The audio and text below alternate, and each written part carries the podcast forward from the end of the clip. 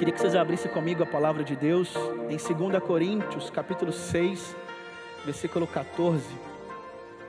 Hoje, é, para muitos, para alguns aqui que não têm acompanhado nossas reuniões, já tem alguns domingos que nós estamos fazendo a exposição do livro de 2 Coríntios, e cada domingo, texto por texto, e agora nós chegamos aqui nesse texto bem breve, mas que eu creio que e vai falar muito ao nosso coração. Queria muito que você prestasse muita atenção nessa hora, nesse momento da palavra. É, o texto ele diz assim: Não se ponham em julgo desigual com descrentes, pois o que tem em comum a justiça e a maldade ou que comunhão pode ter a luz com as trevas? Que harmonia entre Cristo e Belial?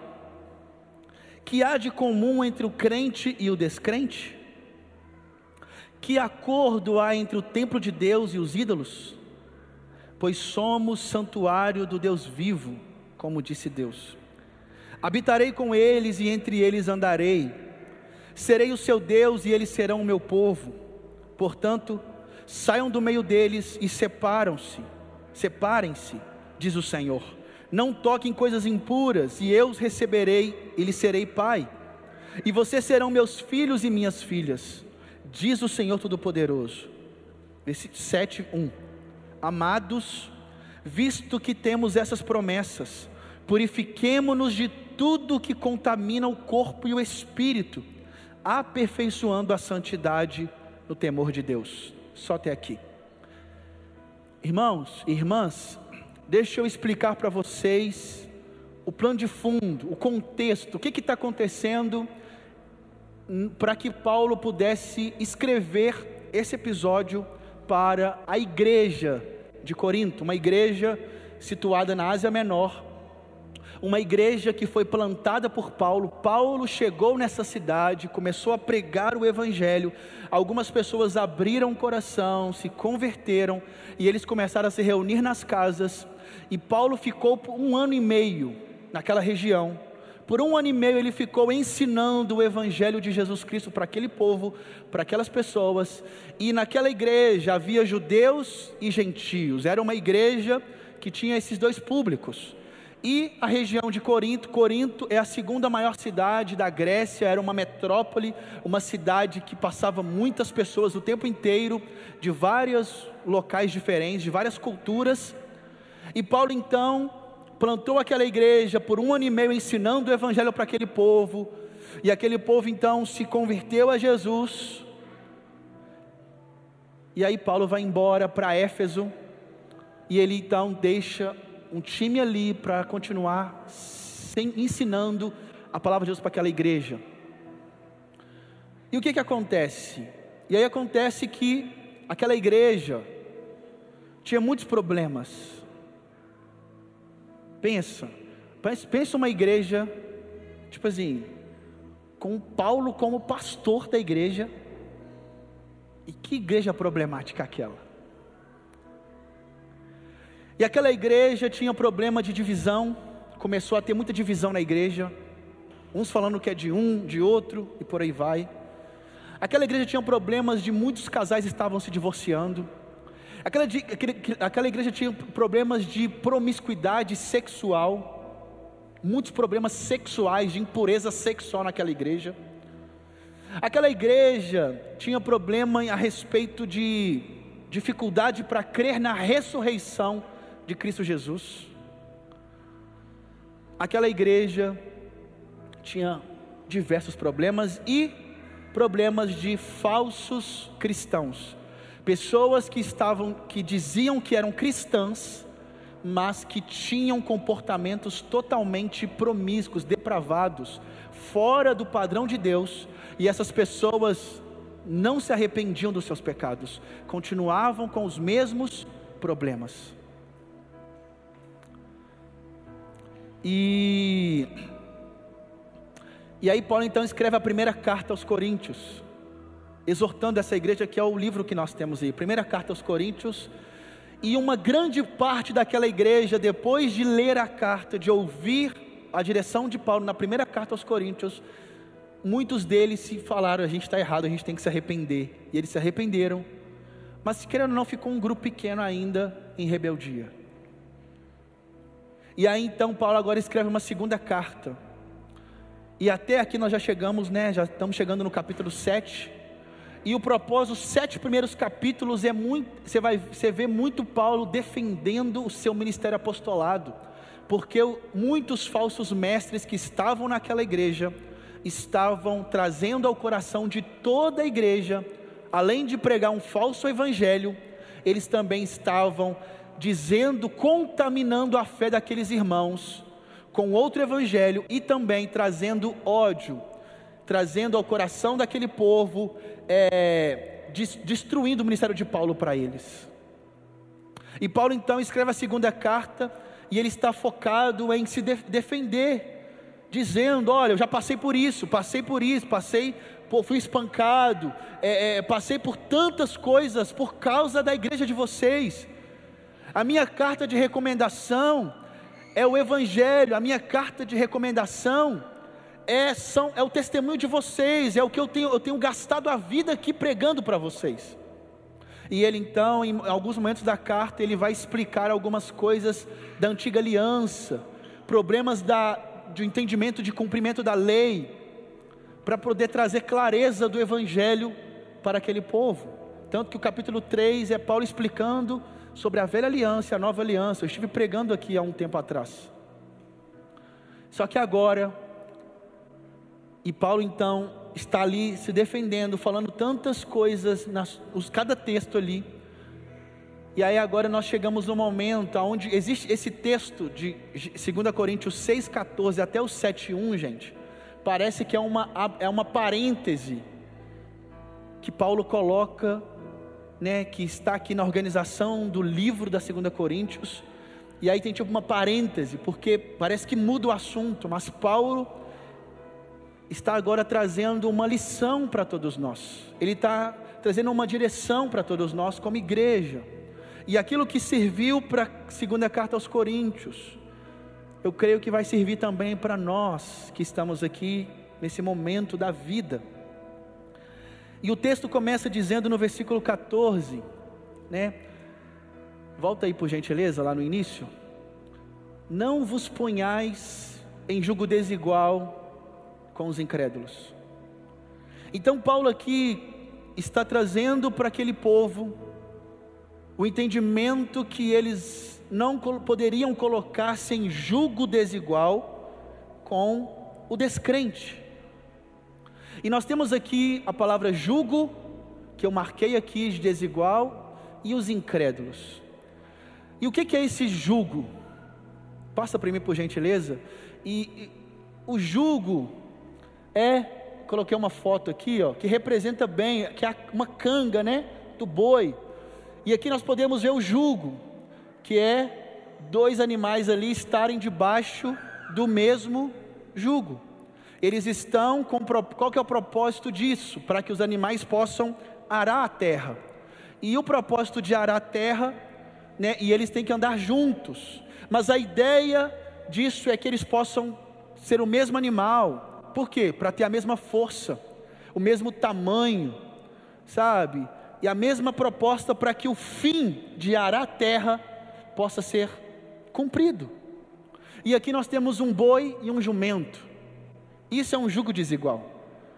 Um animal é mais forte que o outro, um é maior do que o outro.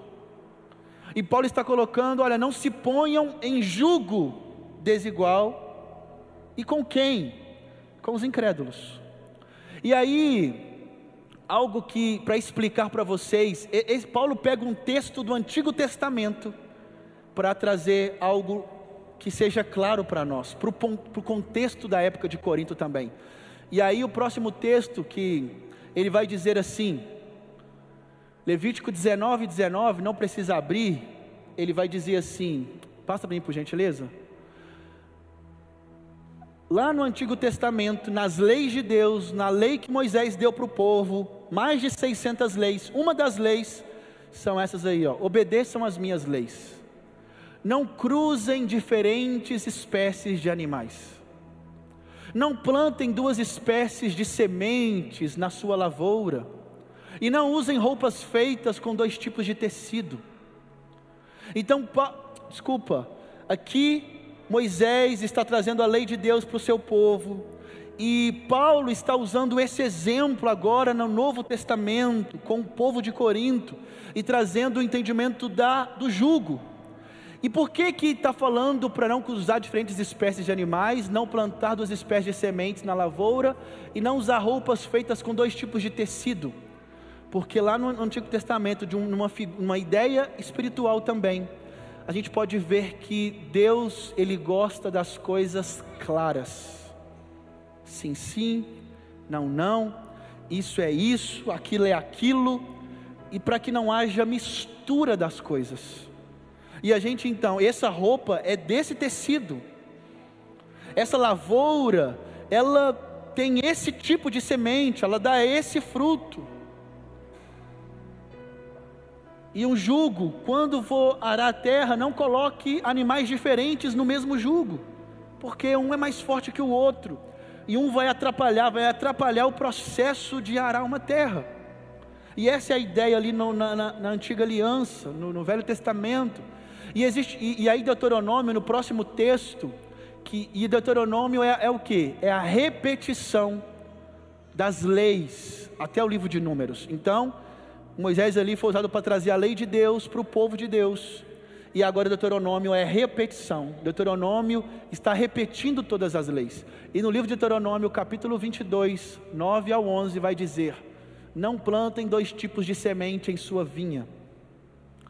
Se o fizerem, tanto a semente que plantarem como o fruto da vinha estarão contaminados. Não arem a terra usando um boi e um jumento sob o mesmo jugo. E não usem roupas de lã e de linho misturados no mesmo tecido. Não adultere alguma coisa, sabe? Faça algo que seja isso. Plante uma semente invista nisso nessa lavoura. Não, não misture as coisas.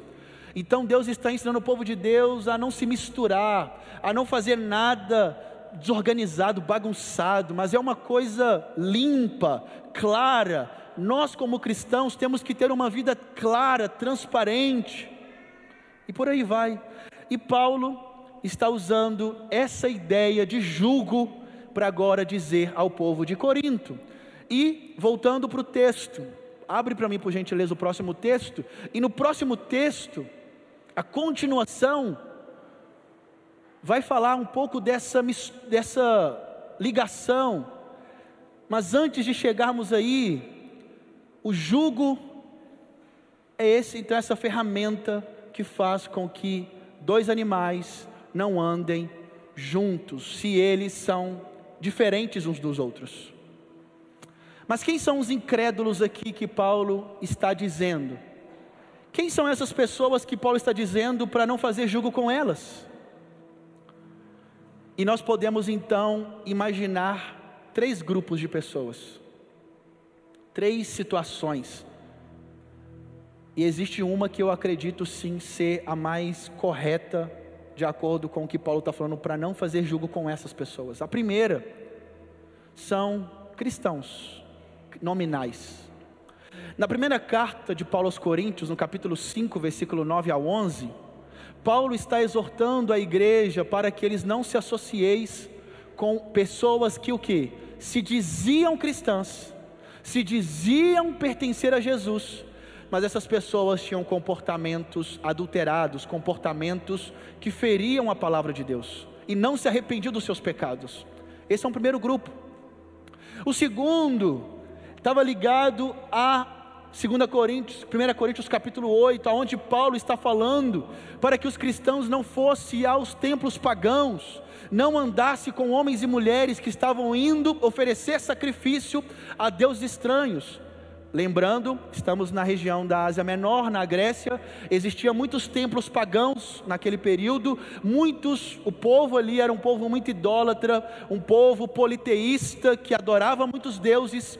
Então, Paulo está exortando aquela igreja para que eles não se misturassem com aqueles homens e mulheres que estavam indo para templos pagãos, oferecendo sacrifícios, e que eles não comessem sacrifícios ali, carne sacrificada aos ídolos naqueles templos, porque isso poderia ser um motivo de escândalo, porque algumas pessoas poderiam associar a vida deles com a vida daqueles homens. Isso também pode ser uma das coisas que Paulo está dizendo aqui, de não fazer julgo desigual com os incrédulos. Mas o terceiro público, terceiro povo, que aí eu penso ser de fato o mais correto, e não excluindo os outros dois, eu também acho que os outros dois de forma secundária também, mas olhando, sendo, buscando ser fiel ao texto, que o texto, o que que Paulo estava de fato querendo dizer para aquela igreja, e diante de todo o contexto, Paulo estava o tempo inteiro trabalhando para os, para os povos de Corinto, para que eles não vivessem seguindo o conselho dos falsos mestres. Nós pensamos que Paulo está dizendo para que eles não associeis, para que eles não fizessem julgo desigual com os falsos mestres, com falsos apóstolos, que Paulo está dizendo em 2 Coríntios capítulo 11, ele chama falsos apóstolos de, vão dizer, tipo de demônios. Ele vai dizer até que até o Satanás pode se fingir ser de luz. E aqui então nós temos Paulo alertando aquela igreja de Corinto para que eles não associeis, não andassem, não ouvisse, não seguisse o conselho daqueles falsos mestres. E aí, Paulo então vai fazer cinco perguntas retóricas. Ele faz cinco perguntas, mas com a ideia da mesma resposta. E as cinco perguntas que Paulo está fazendo agora, na continuação do texto, são cinco perguntas que já tem a resposta. A resposta é nenhuma, para nenhuma delas.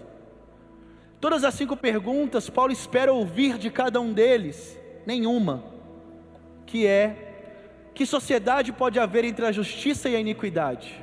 Nenhuma. Que comunhão da luz com as trevas? Nenhuma. Que harmonia entre Cristo e o maligno? Nenhuma. Que união do crente com o incrédulo? Nenhuma. E que ligação há entre o santuário de Deus e os ídolos? Nenhuma. E Paulo agora está trazendo para o nosso coração, para aquele povo, para aquela igreja, alertando eles que entre eles existiam falsos mestres. E ele começa dizendo: Porquanto que sociedade pode haver entre a justiça e a iniquidade? E Paulo aqui está falando sobre a pregação do Evangelho, presta atenção. Paulo está falando nesse ponto sobre a pregação do Evangelho. Por quê?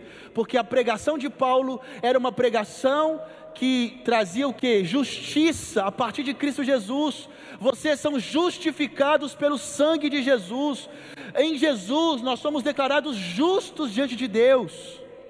E essa é a pregação de Paulo. Paulo ensinava para aquela igreja que vocês foram justificados, é Cristo Jesus, você foi salvo por Jesus Cristo e não há outro nome no qual possamos ser salvos.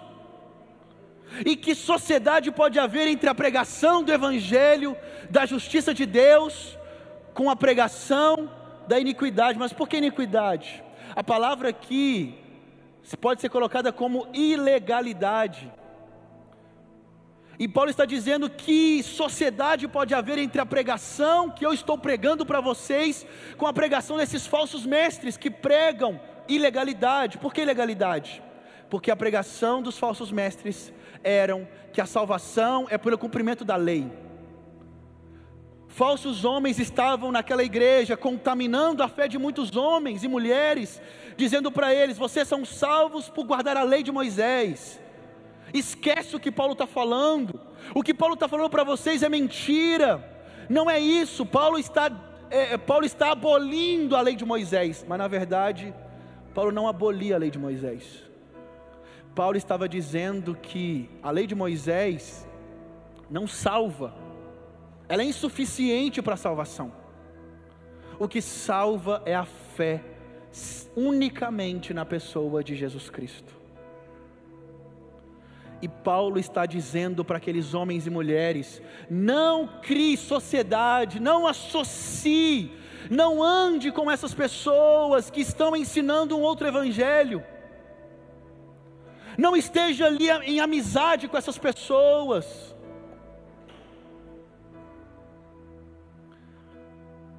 E trazendo para o nosso contexto, irmãos, isso nós podemos pode ser dentro da igreja. Nós podemos estar cheios de falsos mestres do nosso lado, nos aconselhando, nos dando opinião, opinião, assim, assim assado. Não, você não precisa ser tão assim, mas ensinando outro evangelho. Mas também existe a rede social hoje. Existe o YouTube. E a gente muitas vezes pode estar associando a falsos mestres, sabe de que maneira? Contribuindo para aquele homem que está ali, o televangelista na televisão e pedindo dinheiro, e o povo está doando dinheiro para o ministério dele crescer. Pessoas que pregam falsos evangelhos. Numa rede social, quando você está curtindo uma pregação humanista, quando você está curtindo, compartilhando uma mensagem humanista, uma mensagem que não glorifica Jesus, aonde o homem é o centro da mensagem e nunca Cristo. E quando a gente compartilha essas coisas, e quando a gente fala para os amigos, e a gente está o que? Associando com homens e mulheres que estão pregando a ilegalidade. E é isso que Paulo está exortando. Que o nosso nome, que a gente seja claro no que a gente acredita, que a gente possa trazer transparente em dizer: olha, eu creio em Cristo Jesus, eu creio que Ele é suficiente para me salvar, e não são por obras. E Ele está dizendo: não crie sociedade nenhuma, não pode ter sociedade entre a pregação do Evangelho genuíno de Jesus ou entre a teologia do coach, a teologia humanista, a teologia que você é maravilhoso, que você é bom. A Bíblia não apresenta isso para nós. Nós carecemos de Jesus. Nós precisamos de Jesus todos os dias. Que comunhão da luz com as trevas. E comunhão aqui é o que? É estar de comum acordo. Eu estou em comum acordo com você. E que comunhão pode haver entre luz e trevas? E quem que está na luz, agora nós podemos ver, porque nós estávamos em trevas. Colossenses 1,13 vai dizer que Deus nos tirou do império das trevas, e trevas é escuridão, gente. Trevas é confusão, trevas, o, o, o, o que reina em trevas é o eu, é eu que mando em mim, é do meu jeito, mas esse é, é, é o meu desejo, o que eu desejo é o certo. Mas quem está na luz, essa pessoa agora tem um Senhor sobre a sua vida. Existe alguém que governa a minha vida, existe alguém que diz o que eu devo fazer, existe alguém, e eu me arrependi dos meus pecados e eu passei a crer nesse Senhor, porque é Ele que fala o que eu tenho que fazer, é da maneira dEle, é do jeito dEle, e a luz do Evangelho, a palavra de Deus é lâmpada aos nossos pés, luz ao nosso caminho, Davi vai dizer em Salmo 119: Guardei a tua palavra no meu coração, para não pecar contra ti, Senhor.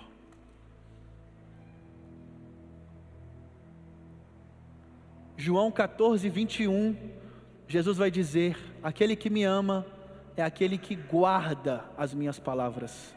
Mas no 24, ele vai dizer: Aquele que não me ama, não guarda as minhas palavras. Quem está na luz quer viver para Jesus. Quem está na luz, quando erra, ele quer consertar. É Isaías, quem estava na, viu a conferência Oxigênio, viu aí o Tim, quem viu o Tim Keller pregando, ele falando sobre o encontro de Isaías, vendo a glória de Deus em Isaías capítulo 6. E quando nós nos maravilhamos com a glória de Deus, o que nos resta? O que, que a gente vê em nós? Eu sou um homem de lábios impuros e habito numa sociedade com homens e mulheres de lábios impuros. Todas as vezes nos deparamos com a glória de Deus, a gente olha a nossa imundícia. Quanto mais perto nos aproximamos de Cristo, quanto mais conhecemos a Jesus, mais nos deparamos com a nossa imundícia. E o que que isso gera? Arrependimento. O Espírito Santo habitando em nós, ele vai nos transformando de glória em glória. Aquele que roubava, não roube mais, agora trabalhe e sirva as pessoas. E a pessoa, a luz do Evangelho de Jesus, vai clareando o nosso coração, e conhecereis a verdade, e a verdade vos libertará, e a gente vai sendo liberto por conhecer a verdade. Verdade é uma pessoa, Jesus é a verdade. E, e ele continua: que harmonia entre Cristo e o maligno. E harmonia aqui é o entendimento de uma sinfonia, de uma orquestra, aonde todos estão tocando instrumentos diferentes, mas eles estão em harmonia para trazer um som final para os ouvintes. E não tem como nessa harmonia, não tem como ter harmonia onde Cristo está tocando instrumento na sua vida e Satanás está tocando também um instrumento. Não tem como ter um som limpo aí. Não tem.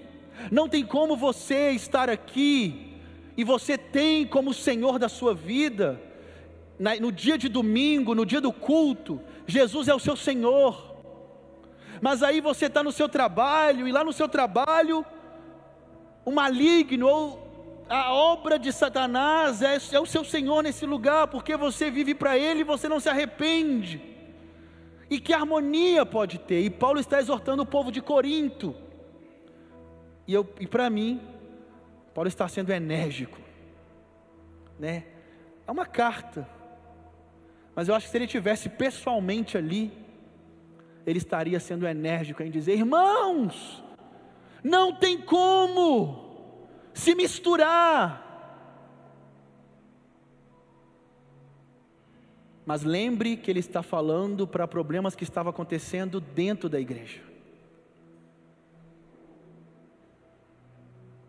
E ele continua dizendo: que união do crente com o incrédulo. Que união? E não tem como nos unirmos com os incrédulos, e esses incrédulos que ele está falando, gente, relembrando, esses incrédulos aqui eram homens intencionais para destruir, para contaminar a fé daqueles homens. Deu para entender, gente? Ele não está falando aqui que não devo. Paulo não está dizendo assim, vira um monge, lá abandone todo mundo, fica só dentro da igreja, não tenha, não converse com ninguém que não ama Jesus. Não é isso que está dizendo.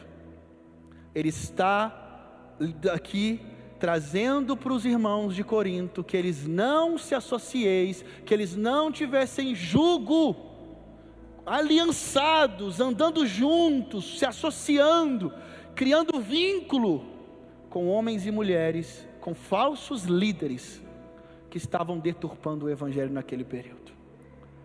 E que união pode ter do crente com o incrédulo? Que ligação há entre o santuário de Deus e os ídolos? E nós somos o santuário de Deus, por isso que Paulo está reforçando: nós somos, nós somos a casa de Deus, e nessa casa não pode ser uma casa que Deus habita, mas nessa casa também está cheio de ídolos, idolatrando vários deuses. A minha vida não pode ser uma vida onde eu estou ali levantando mãos para Deus na igreja, e aí eu vou embora e eu estou adorando outros deuses de outras maneiras. E Paulo está dizendo para esses irmãos: olha, não vivam dessa maneira, não se misture com essas coisas, não seja influenciado por esses falsos evangelhos, falsos ministros de Deus, que se dizem de Deus.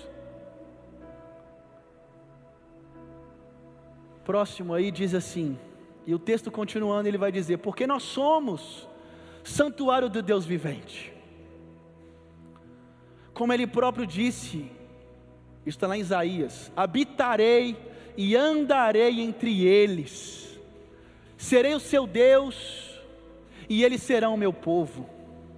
Por isso, retirai-vos do meio deles, separai-vos, diz o Senhor e não toqueis em coisas impuras, e eu vos receberei, serei vosso pai, e vós sereis para mim filhos e filhas, diz o Senhor Todo-Poderoso. Irmãos, Paulo aqui, na carta dele, ele agora está dizendo para nós, para aquele povo ali, nós somos santuário do Deus vivente e ele vai usar o texto do Antigo Testamento. Muitos, muitos, né? O que, que muitas pessoas dizem?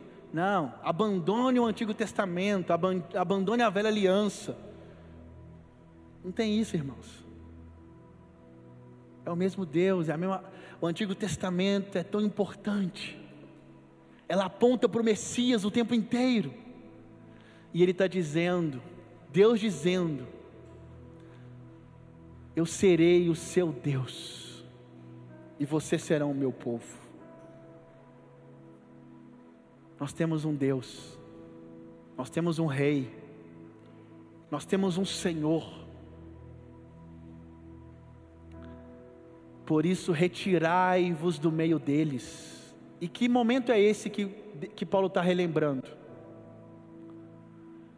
Esse momento aqui que ele está dizendo é o momento quando o povo de Deus estava no cativeiro da Babilônia. Vocês vão lembrar, né, irmãos, do Antigo Testamento?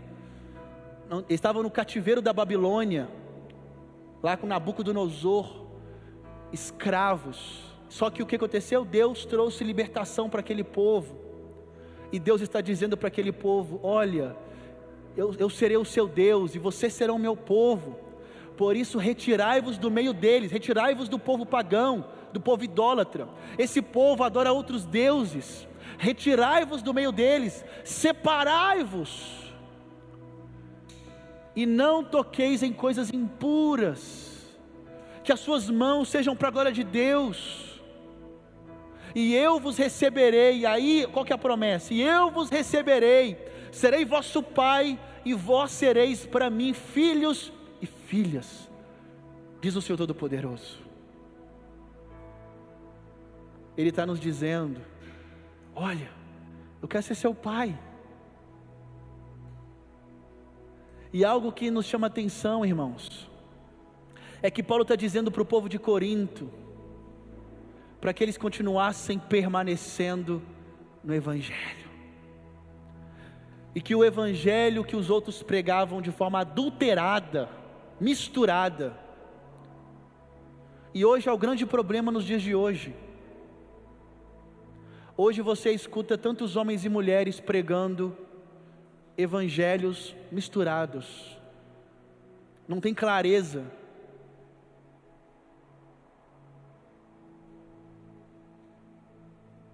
E a gente precisa se alertar como temos andado, como temos vivido a nossa vida. E Paulo termina, e aí nós vemos pra, vamos para a aplicação, e Paulo agora coloca capítulo 7, versículo 1, ele termina. Ele falou tudo isso para fechar nisso aqui. Ele está fechando para quê? Tudo isso que eu falei é para isso aqui, ó. Amados, visto que temos essas promessas. Que promessas? que Ele vai ser o nosso Deus e nós seremos o seu povo, que Ele será nosso Pai e nós seremos os seus filhos, visto que temos essa promessa, que temos um Pai, que temos um Deus, purifiquemo-nos de tudo que contamina o corpo ou o espírito. Corpo ou espírito, ou corpo, alma e espírito, por exemplo, é uma vida, tudo que contamina a vida, o nosso ser integral. Purifiquemos de tudo que contamina a nossa vida integral, o nosso corpo, o nosso espírito, tomando-nos cada vez mais, tornando-nos cada vez mais santos. Por quê? Porque tememos a Deus. Porque tememos a Deus. Paulo então estava dizendo para aquele povo de Corinto: olha, irmãos, continuem, não se contaminem, não perca o foco daquilo que você foi chamado para viver. Que vocês possam se purificar de tudo que contamina a sua fé, contamina a sua vida. É, é, irmãos, Paulo aqui está dizendo talvez as mesmas palavras de forma diferente, Romanos 12, versículo 2 e não vos conformeis com este mundo, ou não vos amoldeis ao padrão deste mundo, mas transformai-vos pela renovação da vossa mente, para que experimenteis qual seja a boa, agradável e perfeita vontade de Deus.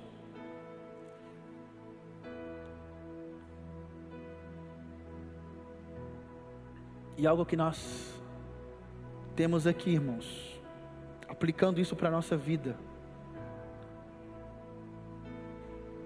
O primeiro ponto, o que o texto está querendo dizer, está relacionado aos falsos mestres. Mas de forma secundária, presta atenção, de forma secundária, secundária, a gente pode levar isso para outros âmbitos da vida. Porque qual que é o propósito?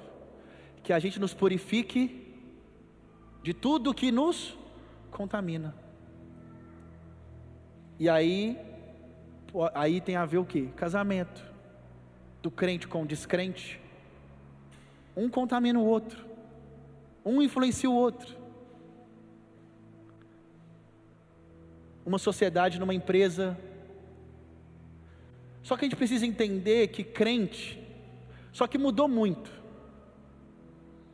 Mudou muito. Hoje, muita gente é crente. Deu para entender? E hoje nós temos ateus que são mais éticos que pessoas que se dizem cristãs.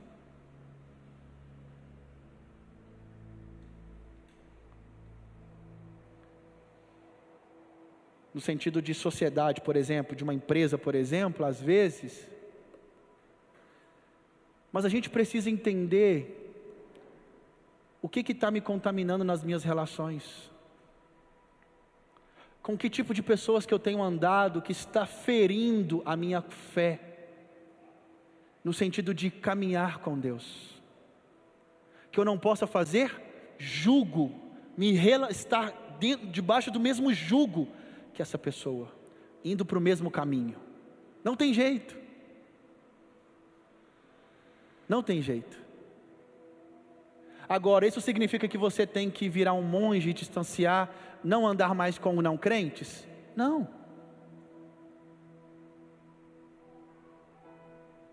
A gente precisa estar no mundo. Nós estamos no mundo para ser sal e luz. Nós estamos no mundo para testemunhar de quem Deus é para as pessoas. Nós precisamos, como que alguém evangeliza, gente? Não tem a, a, a evangelismo é por meio de relacionamento. A gente evangeliza alguém quando um crente está com um descrente e um está mostrando para o outro quem, quem Deus é. E Paulo aqui não está dizendo para você não se relacionar com não cristãos, não é isso. Mas Paulo está dizendo para nós, para o contexto aqui da carta, para os falsos mestres que estavam influenciando os cristãos, há um falso evangelho. E aí eu vou dar um exemplo para vocês e talvez alguns aqui talvez aprenderam sempre errado desse, esse texto. João 10, versículo 10. O ladrão vem para roubar, matar e destruir. E quantos de nós escutou a vida inteira que o ladrão aqui é quem? Satanás. O diabo vem para matar, roubar e destruir. Não foi isso que nós fomos ensinados? Mas não é o ladrão, não é o diabo nesse texto. São falsos mestres. Eram falsos pastores. Jesus está dizendo: Eu sou o bom pastor. Mas o ladrão, o que ele ensina, o que ele prega, o que ele fala, isso mata, isso rouba, isso destrói. O diabo, ele quer nos destruir? Sim. Mas o texto aqui está falando sobre falsos mestres. Quando você está sendo enganado com falsas doutrinas, você está vivendo de maneira errônea. E Paulo está alertando os cristãos a serem diligentes em conhecer a Deus, em buscar temer a Deus. Eu quero temer a Deus. A vida do cristão, eu quero temer a Deus, eu quero conhecer mais a Deus, eu quero me santificar. E o caminho da santidade é o caminho do conhecimento de Jesus, gente. O caminho de arrependimento das obras mortas é o caminho de conhecer e prosseguir em conhecer o Senhor. Não existe autolibertação na Bíblia. Não existe autolibertação na Bíblia. Porque a Bíblia entende, a palavra de Deus entende que nós não temos capacidade nenhuma de nos libertar. E a Bíblia então vai dizer como nos libertamos: e conhecereis a verdade, e a verdade vos libertará. Não existe autoajuda nas Escrituras, porque a palavra de Deus está dizendo para mim e para você o tempo inteiro: nós somos incapazes de se ajudar. E por isso eu devo clamar ao Senhor, na minha angústia eu clamo ao Senhor, na minha fraqueza, quando você pega o livro de Salmos, por isso que Paulo vai dizer também a maneira de, de vos enchermos do Espírito Santo, é falando entre vós com salmos. Por quê? Porque quando nós olhamos para salmos, a gente vê homens e mulheres frágeis, homens e mulheres limitados, pecadores, homens e mulheres salmistas, mas que estavam sempre declarando o caráter de quem Deus é. Deus é a fortaleza, Deus é o refúgio, Deus é o protetor, é Deus que me restaura, é Deus que me alimenta, é Deus é o meu pastor e eu sou fraco, eu que preciso de misericórdia, eu que preciso de ajuda. E qual que é o propósito da carta aqui de Paulo, gente? Que a gente não nos contamine, que a nossa fé continue limpa, que o nosso coração continue a cada dia conhecer e prosseguir e conhecer a Deus. Hebreus capítulo 12, versículo 1. Que corramos a carreira que nos está proposta, olhando firmemente para Jesus que é autor e consumador da nossa fé. E Paulo está gerando em nós, naquela igreja de Corinto, prazer em estar com Deus, prazer na santificação, prazer em se querer parecer com Jesus.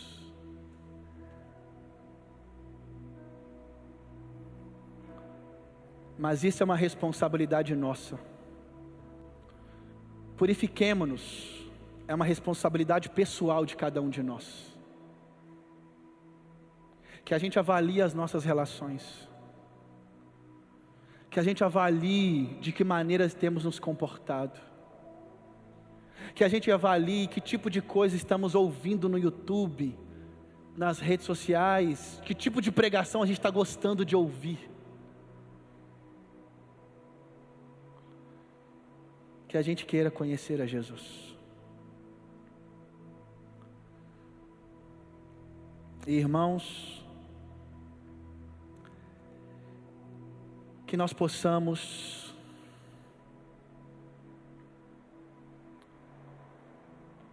ser cristãos, homens e mulheres, que não dê lugar a falsos ensinos, todos os tipos de relacionamentos que você tiver, se existem relacionamentos que está influenciando você para que você fira os princípios de Deus, retire. Se distancie. Mas se, você tem, mas se você tem se relacionado com pessoas a ponto de conseguir influenciá-las sobre apresentar quem Deus é, continue. Mas que no final a sua fé continue inabalável. Que os dias vão se passando, que a sua fé continue mais firmada em Deus. Andando com homens e mulheres que te jogam para mais perto de Jesus. Sabe qual que é o propósito da nossa igreja Ponte? É ser uma igreja de homens e mulheres seguindo Jesus e ajudando uns aos outros a seguirem Jesus. Isso é discipulado para nós.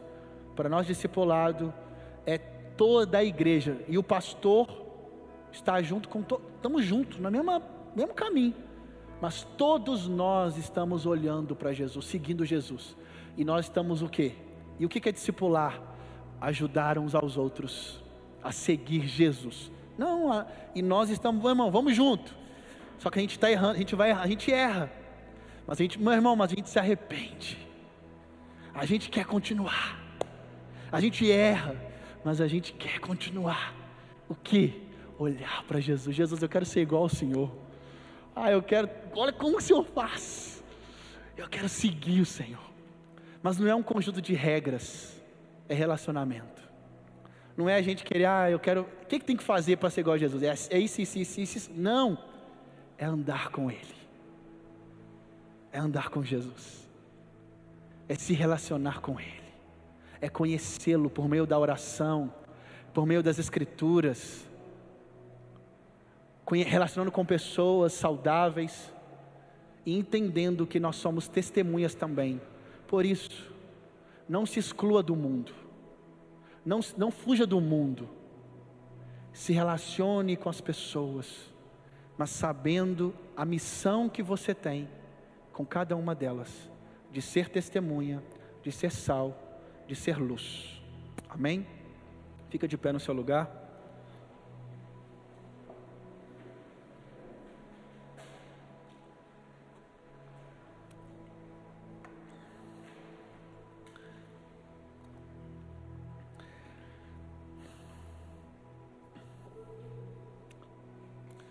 Pai, nós queremos te agradecer nessa manhã e eu quero te apresentar, Deus, as nossas vidas. A minha oração nessa manhã é para que nós possamos ouvir a tua palavra, que nós possamos seguir a tua palavra, que nós possamos dizer como Davi: guardei a tua palavra no meu coração para não pecar contra ti, Senhor. Que a gente possa ouvir as tuas palavras que diz: aquele que me ama é aquele que guarda os meus mandamentos mas que a gente queira guardar os mandamentos a partir do propósito, porque amamos o Senhor. Nós amamos o Senhor e nós queremos seguir o Senhor. Nos ajude, Deus, que nós possamos nos purificar de tudo que nos contamina. Ah, Deus, que a gente não possa se misturar, que quando as pessoas olharem para nós, elas vejam que existe ali um homem e uma mulher que teme a Deus.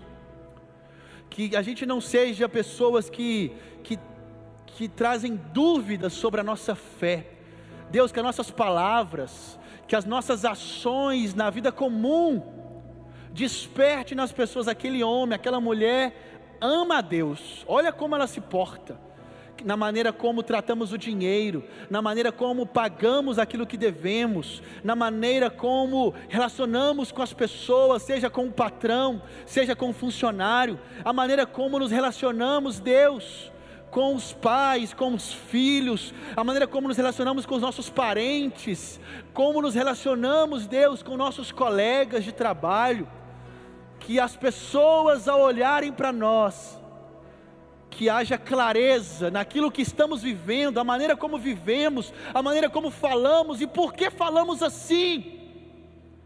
Vivemos assim porque servimos a um Deus Todo-Poderoso. Queremos ser honestos porque servimos a um Deus que nos ensina honestidade. Queremos ser justos porque temos um Deus que nos justifica. Queremos ser verdadeiros, Pai. Queremos pedir perdão quando falhamos com alguém, porque o Senhor nos ensina a pedir perdão quando falharmos. Que possamos perdoar aquele que nos tem ofendido também, porque isso é característica do caráter de Deus.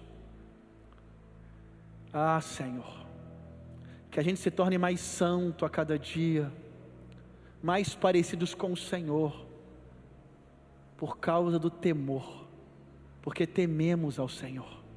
Eu oro pela Igreja Ponte, Pai. Eu oro por cada família aqui representada, por cada homem, cada mulher, nas suas relações, em qualquer âmbito, e que cada um aqui seja testemunho vivo do Senhor em cada lugar.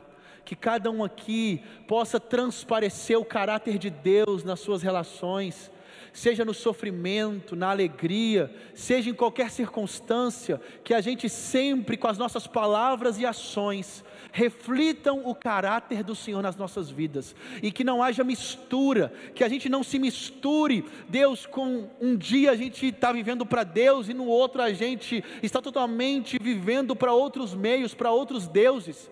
Que não haja mistura no nosso caráter, que não haja mistura nas nossas atitudes, que não haja mistura na maneira como conduzimos cada questão da vida, que não haja mistura no casamento, que não haja mistura da criação dos pais aos filhos, que o mundo, Deus, que o sistema do mundo maligno não influencie os pais da ponte sobre a educação dos seus filhos, mas que os pais tenham uma maneira bíblica do Senhor de conduzir os seus filhos, que maridos amem as suas esposas, que esposas sejam submissas aos seus maridos como ao Senhor, e que esse seja o padrão de Deus, e que não haja mistura nos relacionamentos.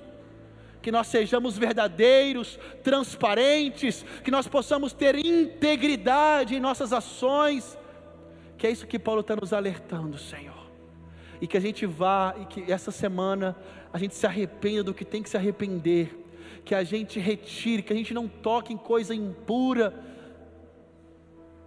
e que a gente busque e conheça mais o Senhor.